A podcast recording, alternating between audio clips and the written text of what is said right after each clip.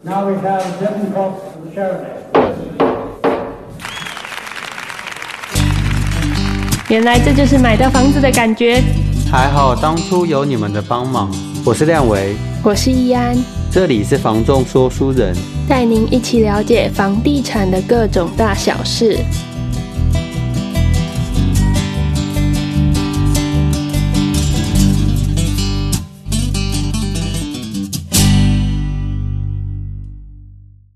Hello，大家好，这里是房仲说书人，我是亮维。我是易安，我们这一集大家应该看到时间是拖过超过十一月了，超过我们暑假作业的时限 了。这是我们打算送大家的圣诞节礼物。 呃，也不是啦，我们跟大家稍微说一下为什么这一次的时间会拖比较久。当然，我是希望在每一个月都尽量有一到两个的产出，大部分是一啦。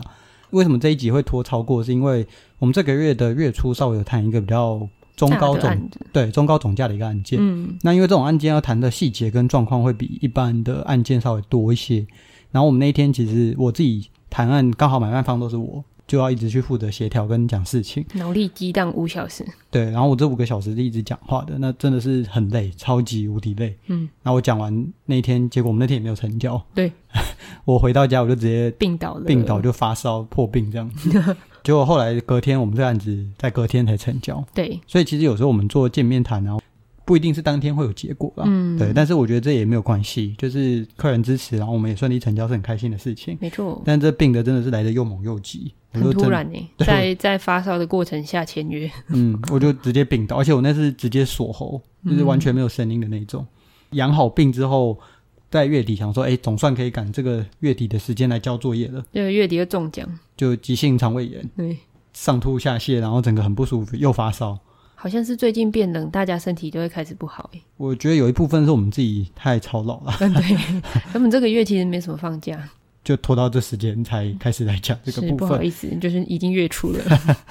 我这个月会尽量生出两只，包含这一只啊。对对对，但是十一月还是有成，就是有陆续成交。嗯，那我们这一集想要讲的主题是新青安房贷的部分。其实最近有很多客人来看房子的时候，都会提到这个贷款。嗯，但是这一件事情其实推出也有一段时间了，嗯为什么我们会挑这个时间点讲？就是不是像一开始就是好像政策一出来，我们就赶快列表什么的。表格或是一些说明政策，其实都讲的蛮清楚的。嗯，网络上也有蛮多那种什么懒人包啊，对说对明对，其实连政府的网站的做的，本身就蛮对，他蛮就清写楚的的很。清楚了，因规为这个规定规就定其实并没有很多。好，那我们就讲一讲今天的主题，为什么我们现在才开始讲？嗯，因为其实我觉得这种政策性的东西，它推出之后，一定要有一点时间去 run 去跑。有时候需要在市场上经历一些案件，然后我们去收集到一些实物案件之后，再来跟大家分享，可能会比较准确。嗯，不然就是看起来很美好，但是现实很骨 感。因为它是一个没有什么太就是太复杂规定的一个政策。嗯那但是我们在真正送件的时候，还是会遇到一些实务上的困难。嗯嗯，嗯对，那我们想要跟大家分享一下，说，哎，我们的政策的目前的状况状况是怎么样？刚好了，就是这个月有带书，我们有跟他学习到一些他在跑这些案子实务上遇到的问题。，对，感谢代叔。然后我们自己这一个月除了成交那个中高总价的客人之外，也有成交首购买方。对，那当然，这中间有很多首购买方问这些事新情。青安贷款的事情。对对对，他到底也有也有说不是首购买方的人问我们说，哎，这个是不是对房市真的是强心针，让房市非复活了？因为网络新闻都是一讲一大堆说，哇，因为新青安助攻哦，首购开始卖买冲房。出来了对什么的，对对对对对那那好吧，我们觉得到一段时间了，也可以来讲一讲了。嗯、那新青安到底有没有很难去了解呢？其实不会，因为它规定非常的简单，嗯就是我们就分什么人可以申请，跟什么人不可以申请。我们先讲到底什么人可以申请，嗯很简单，就是你至少满十八岁，就是我们民法成年的年龄。嗯，那第二个就是你的配偶、还有小孩、还有你自己名下都不可以有房屋。嗯，对，呃，是完全不能有房吗？还是说像我们以前讲的首购的那个贷款，是我有无贷款的房子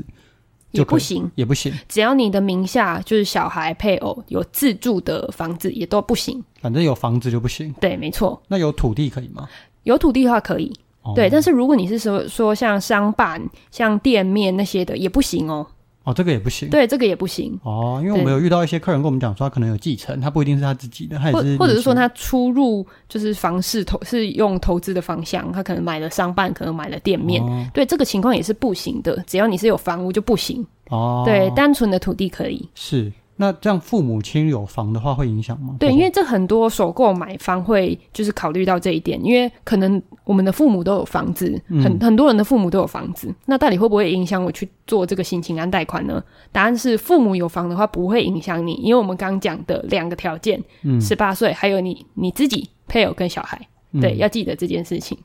那我们这边提出的问题都是关于说财产的部分嘛？对对对，对，那还有一个想问的是说，诶，假设是配偶，有的配偶他可能在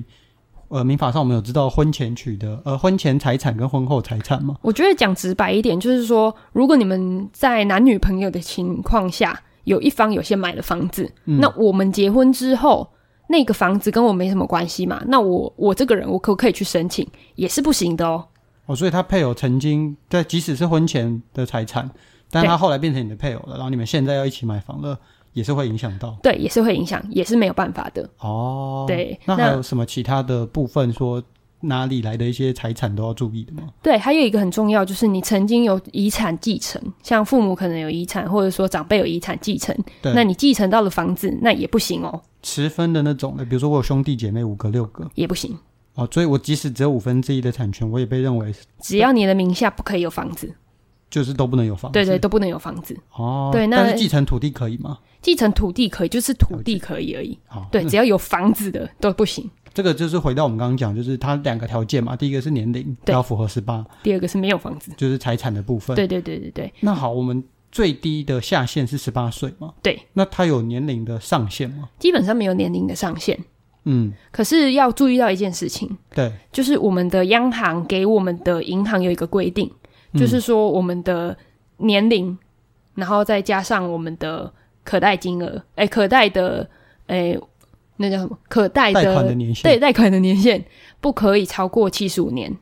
这是硬性规定的，对，这是这是一个对，哎，这是一个央行给银行的规定。是所有银行都这样吗？还是说它对公股银行，应该说公股银行比较听话吗？，对，应该是说公股银行他们有遵守这个规定。比较听话。对对。对对对对所以这比用数字来做举例，假设我的年纪呃，现在是四十好了。对那我今天想要贷满四十年，对那我的年纪就不能超过三十五岁，对，没错，这样加起来就是要七十五以下。对没错。所所以以今今天天如果我四十岁了，对，那我要贷款年限四十年，基本上可能就会被拒绝。在实物上就很困难。对，实物上你可能会被公股银行哎要调整你的贷款年限。哦，那真的三十五岁以前要买房，也真的要也也蛮，在以台湾现在的状况来讲，也算蛮硬的。对，所以其实他们的名字取名为“新青安”嘛，就是希望说，哎，年龄我们至少在这个年龄以下，嗯可能在贷款的年限上才有办法达到四十年这个规定。哦，。对但这个我觉得应该还有一件事情，可能是没有在这七十五里面也要去注意的，对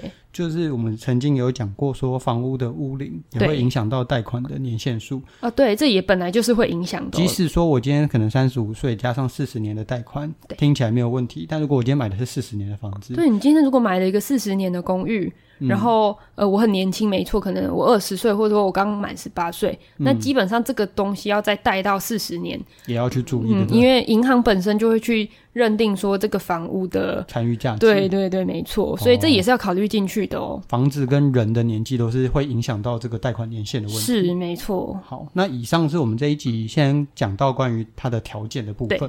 第二个部分就是新青安，既然有新青安嘛，嗯，就会有所谓的旧旧青青安安嘛。那这差别到底在哪里？其实新青安跟旧青安的差别就是在我们的可贷数，因为我们的旧青安它是最高八成可贷八百嘛，那对我们新青安是可贷一千，也就是说我们旧青安它原本你可能买一千万的房子，可以贷八成就是八百万，那我们新青安就是可以贷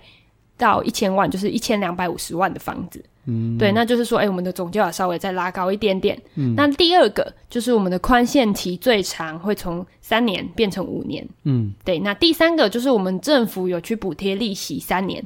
补贴多少？补贴一码。所以这样听起来，其实如果我可以符合新青安的条件，好像还蛮不错的嘛。对，这听起来是很多为什么很多首购客户会询问这个？因为宽限期三年变五年，然后可贷的年限从三十变四十，是一个很诱人的条件。还有一个补贴利息嘛。对，没错。嗯，那好，那我们接着就要来讲到实物经验，讲一个算术的东西好了。刚刚没错讲到说一千可以贷八百，对然后一二五零可以贷到一千，对，但是实际上真的贷得到这个数字吗？其实我们在实物上，我们听戴叔的分享，其实因为我们有讲到说，我们的可贷的银行乘坐的银行是公八大公股银行嘛，嗯，那实物上，因为八大公股银行他们在估价这件事上本身就会相对保守，嗯，那我们能实际上能贷到八成的案件其实是不多的，这里要跟大家解释一下所谓的八成到底是什么意思，举因为例很多人听到八成以为是开价的八成，呃，应该说成交价的八对对，成成交价的八我成，们几个数字跟大家解释示意一下好了。，对一个是叫成交价，嗯，一个是叫银行建价。对举例来讲，用数字来讲，假设我们今天这间房子成交一千三百万，嗯对，买卖双方都同意，也愿意用这个价格做买卖。对，银行就是我们这八大公股银行，我们说他们很保守嘛，市价都认定它到一千三百万了，也许实价登录也有到，对，可是他们的实际状况会变成说，即使大家市场都说它一千三百万，对，他会说没有，我觉得这间房子只值一千两百万，对我只我就觉得它我值我就是只贷给你一千两百五十万的，一千一千两百万的八成，那那这样听起来好像还有差一百万嘛？对虽然虽然我我讲的是说它上限虽然是到一二五零可以贷一千万，对，但我我我就公股银行我就特别保守，哦对我连这一二五零我都估不到，我就只估一千二，对一千两百万的八成，剩下的这些金额除了就是一两成本来是自备款嘛，没错。那还有差一百万的这个差额我该怎么办？通常在实物上啦，就是几个条几个几个情况，一个就是你去把差额补足，用现金补足，没错。那另外一个就是说，我们用性侵案跟我们一的一般房贷的专案，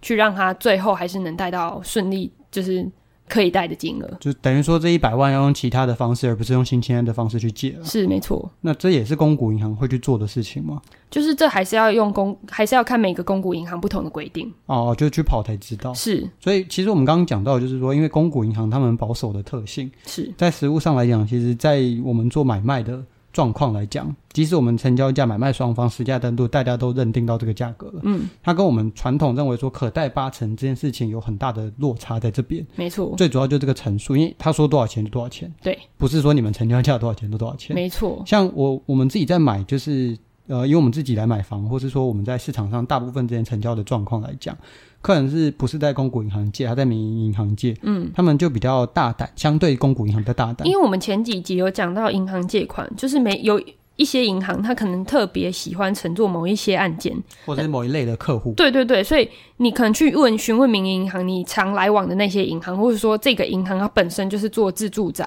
这嗯种华夏大楼，它就是比较愿意去乘坐。那你可能在这个银行所借到的乘数，然后利率可能都会相对比较好一点。就比较会有所谓说，可能成交一千三百万，就是真的可以贷到一千三百万的八成，对对嗯这样对，的状况，就比较不会说啊，还就是不会跟你的合约价落差很大。嗯，但是公股银行因为保守，他们说多少就是多少。嗯，对但那但这个合约价的前提是它要符合实价登录，对符对合对周遭行情，对对如对果，你今天是一个超行情买的，我觉得就算是民营银行要大胆，也大胆不到这个程度。没错，哎，这个是在新清安的部分，或者说在一般的房贷利率的部分都要去注意的。没错，没错。好，那我们接着要来讲实物经验好了。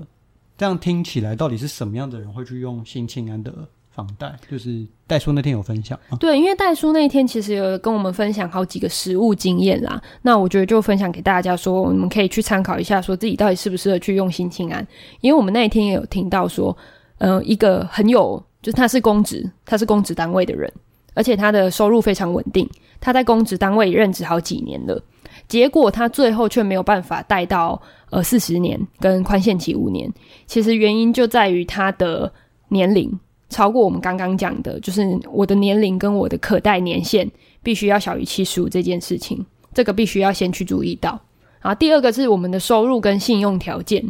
其实要真的非常非常非常好的情况下，我们的实物上才有办法说，哎，真的有这个机会，然后去贷到这个年限跟这个宽限期有办法达到五年这个规定。所谓非常非常好，指的是说，中国银行它要做这个东西，它就已经要你是有薪转、稳定工作，是，然后可能是呃现年年纪还不要太大的，嗯，那收入也还要还不错的数字，对，所以其实就等于说这你个是就年基纪、本哦。年纪轻轻，然后收入很高，然后又很稳定。要要要，如果要再更好的话，就是 要要比刚刚讲的这些军工教可能还不够，哦你还要对再更好的条件，对对对。才可以达到说真正最理想的四十年跟八成，而且最主要就是银房屋的建价一定要到，还要跟得上。对，没错，这是在实物上的状况。是那我记得那时候戴叔有跟我们提到说，大部分的人当然就没有到这么好的条件嘛，对，所以会变成说，哎、我会们一定会有的差额嘛。过程跑下去之后才发现说，哎、没有办法带到八成哎、哇塞，完蛋！对，那这时候要怎么办？其实那时候因为这个东西到底对于房市有没有帮助，一定有嘛，嗯，因为听起来还是有符合到一些符合需求的首购的客人。没错，会会很考虑这个优惠的方案嘛？嗯，那可是实物上跑下去没有的话，通常就是说，哎，要么就是他本来就有准备比较多的现金，对，就是从八成到七成的这个落差，你自己是有办法补齐这个现金的。那再来就是说，可能就是父母辈的有帮忙，对，所以其实我们在实物上，戴叔有跟我们分享，他现在承诺的很多案件没有办法顺利带八带到八成的情况下，其实都是后来就是诶，可能父母有帮忙 cover 一点这样子。嗯，然后再来就是第三个，我们刚刚讲，可能要那剩下的那个差额再搭配特殊的其他的房贷，而不是新签的房贷对，去就是一般的房贷专案这去样补子。齐这样子。，对，没错。哦，这个是实物上的一个状况。是，所以我们其实也要跟大家分享说，不是每一个案件都有办法贷到八成，然后贷到四十，然后可以让你贷四十年，宽限期又一定是五年这样子。因为其实我们自己本身在这个新政策推出来的时候，我也没有很积极的去跟所有的客人、首购的客人讲对，说啊这样子可以用，因为我那时候还在观望。没错，我听戴叔是讲说，真的有很多的中介为了急着要成交，他他条件看起来都很美好，理想都很棒，因为这些条件听起来都很棒啊，对啊，然后都跟客人讲说啊没问题啦，一定可以啦，一定可以贷到啦。啊你对你是公股，你是公职哎、一定可以啊，结果买了送下去之后才发现有啊完全落不 差行。对，，那、你已经跟人家保证下去了。这个洞要怎么补？对 啊，所以我自己觉得是说，我们的个性上跟跟介绍上来讲会比较保守，比较嗯，没有说真的去讲到说这个一定可以让用。对，但那当然，它不是一个不能用的选择，嗯，但是你自己要去考虑一下说这个东西不一定有这么好用，对或者说如果你你有符合这个条件，当然可以考虑。哎，那以我们自己来讲好了，这个月除了成交那个中高总价的客人，嗯，也有成交到一个算是比较首购买方，对，对，但在当时其实一开始跟我们在看屋的时候，他就有问亲情安这件事情。因为他的一切都很符合，就是他的年龄，不管是他呃几年龄几岁，然后或者嗯说他自己名下也没有房子，然后其实他也是任职一个还不错的公司，对收工入作条条件件也不也错很好，对，那但是我即使这样，我还是跟他讲说，因为我我有听到戴叔这个说法，对，有有跟我们讲，有跟我们对讲说，哎，我们可能在介绍新青安的时候，要跟客人讲清楚一些事情，对对，对，所以那我们就跟他先分享了一下，对我我自己就有先跟他这样子讲。那我们这个案子刚好就是可以拿来做一个借鉴，对就是我有先跟他这样子讲，因为那刚好最近在贷款阶段呢，对对对，那他也是我们成交之后，当然有这个东西，还是先送送看嘛。嗯，果真就是遇到了，代叔讲的问题，对我这个案子其实成交，就客人刚刚讲，他本身条件也不错，嗯，成交价其实也没有到说差实价登录很多，就大概就行情啊，对，也没有问题啊。那在这样的情况底下，还是遇到我们刚刚讲成交价跟公股银行给的建价，最后在我们的陈述有上落来差讲，对，没有办法到所谓的成交价八成。是，以我这个客人的状况来讲，他就没有打算要使用这个新签的房贷。嗯，因为其实说真的，以现在的整体台湾的贷款利率跟条件，并没有说真的很高，其实还算没有是到在差很多，对，还算是在比较低息时代的。跟整个新青安比起来，没有到差非常多、，对对对，对，所以他最后其实没有选择新青安的原因是这样，但是我有先跟他讲清楚，嗯，所以他才不会说今天要去做这件事情突的时然候，觉得落差很大，就是好像失去了什对，么。好像我失去了十年，我本来可以贷四十年的。对对对，我有先跟他讲这件事情。那我觉得其实你们在买卖这些房子的时候，自己要除了自己功课要多做一点嗯。之外，你也可以去听听看这个中介对于这个东西的介绍跟分享是怎么样。其实我觉得你可以把你自己的自身情况，然后像比如说，因为我们有讲到有宽限期，嗯，那也许你有打算要在五年之内买房子，嗯，那你可以把你这样子的需求告诉你的房仲，然后让他去为你的个案做分析，嗯你到底适不适合用新青安，那因为你到底这个可不可以？嗯这个也要去计算一件事情，就是说，其实宽限期当然是很棒的东西，对，但是它拉的越长，就是代表你后面的利率，就是你把这五年的利息都压到后面的 maybe 二十五年或三十五年一起付，是，所以这就有点像是爬山嘛。嗯，就像你可以把宽限期当成你在爬一座山，嗯，你终究你的顶端是没有变，你高度是没有变的。嗯，那你到底是要缓步的上升，还是你想要先缓个几年？你想要先走个平坦路几年，然后再后后面再一次缓？应该说是逐步上升还是缓步上？就是前面几年你要先很很平很平的走，对对还对，是说你前面几年就开始在爬坡了？对，对，如果你前面很平很平的走，那你后面当然要爬的一定会更陡啊、会突然更陡。对，对所以你一旦失去了这个宽限期的保护跟保护伞，你会瞬间觉得压力变蛮大的。对，因为我们没有办法去预测说我们宽限期过后那时候的房贷的利率是怎么做调整，因为我们的利率是浮动利率嘛。嗯，那即我们使是新青安也是浮动利嗯对率，对对，所以其实我们没有办法去预测五年之后的市场是怎么样。如果我们五年之后是一个跟现在差不多的情况，那你可能你可以预料到说你大概要还多少钱。可是如果它今天变成一个更又又升息了。对它今天又升息了，结果突然你没有了宽限期的保护之后，你突然要面对事实，嗯对，你会发现你爬的坡为什么好像都望不到尽头？嗯，所以像刚刚讲的，你可以跟你的中介去讨论说，呃，有宽限期三年、五年，还是你要贷多少年的对这个东西去计算，说我到底要怎么去衡量我的支出。对，如果说万一这个你买房真的一开始把钱都梭哈了，都嗯干了，那宽限期的这段时间，你还是要好好的存存钱钱，不要乱花钱。我们代书有跟我们特别提醒，就是可能要去跟客人就是稍微建议一下，说，哎，你们五年后所需要面临到的情况，是不是你自己有办法负担的？因为我今天选三年跟五年，代表我后多两年的这个利息压在后面，对，还是会有差的。对对对，还是感感受上是会有差的。所以那时候也有讲到说，实物上比较建议说，你宽限期选那么久的，就代表你你确认你说你大概几年之后会有一个比较稳定的大笔的收入进来。我说我我可能会升值，对对那对，那我、哎我，每个月可以还款能力又提升了。对对对，这个这个都要去评估了。对，嗯所以其实我觉得客人都会问我们说，在这种阶段都说，嗯，我到底要选哪一个借款银行啊？我我真的要选这个新庆安吗？我要放弃这个新庆安吗？去选其他的民营银行吗？我觉得它就是多一个方案，那你可以当做是一个，可以是一个选择之一，但是它这个选择的条件不少。对对，那那要去考虑。从另外一个面向来讲，就是也有其他的客人，他不是要买房的，他也不是符合新青安的人，他嗯们会问我说：“哎、我看那个新闻一直跟我们讲说，新青安冲帮助房市，让房市一飞冲天，这个对，成首交量购都爆回来发，对，到底有没有差？我觉得以实物上来讲，一定有差啦，因为嗯，它确实是个加分的的条件。对对，只是说我个人比较少做这样类型的客人，虽然虽然我这个月有成交，但是对我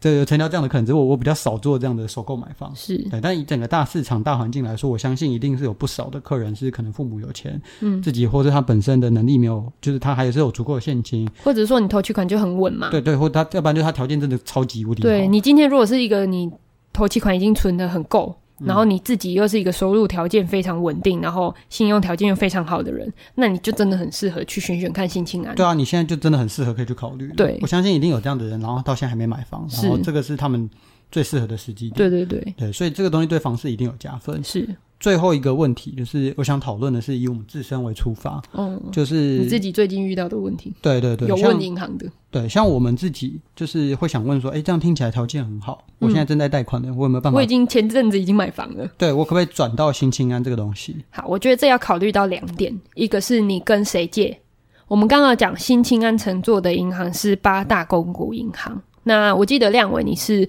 你你借的银行，对，你是民营银行。那很不好意思，就是在这转贷这件事情上，你如果是跟八大公股银行之外借的，那你基本上没有办法转到新青安贷款，哦，对你没有，你就没有，你就失去这个机会了。是，对，但是难道说我今天是旧清安的人，我就可以转到新清安吗？哦，也没有，其实它有一个限制条件，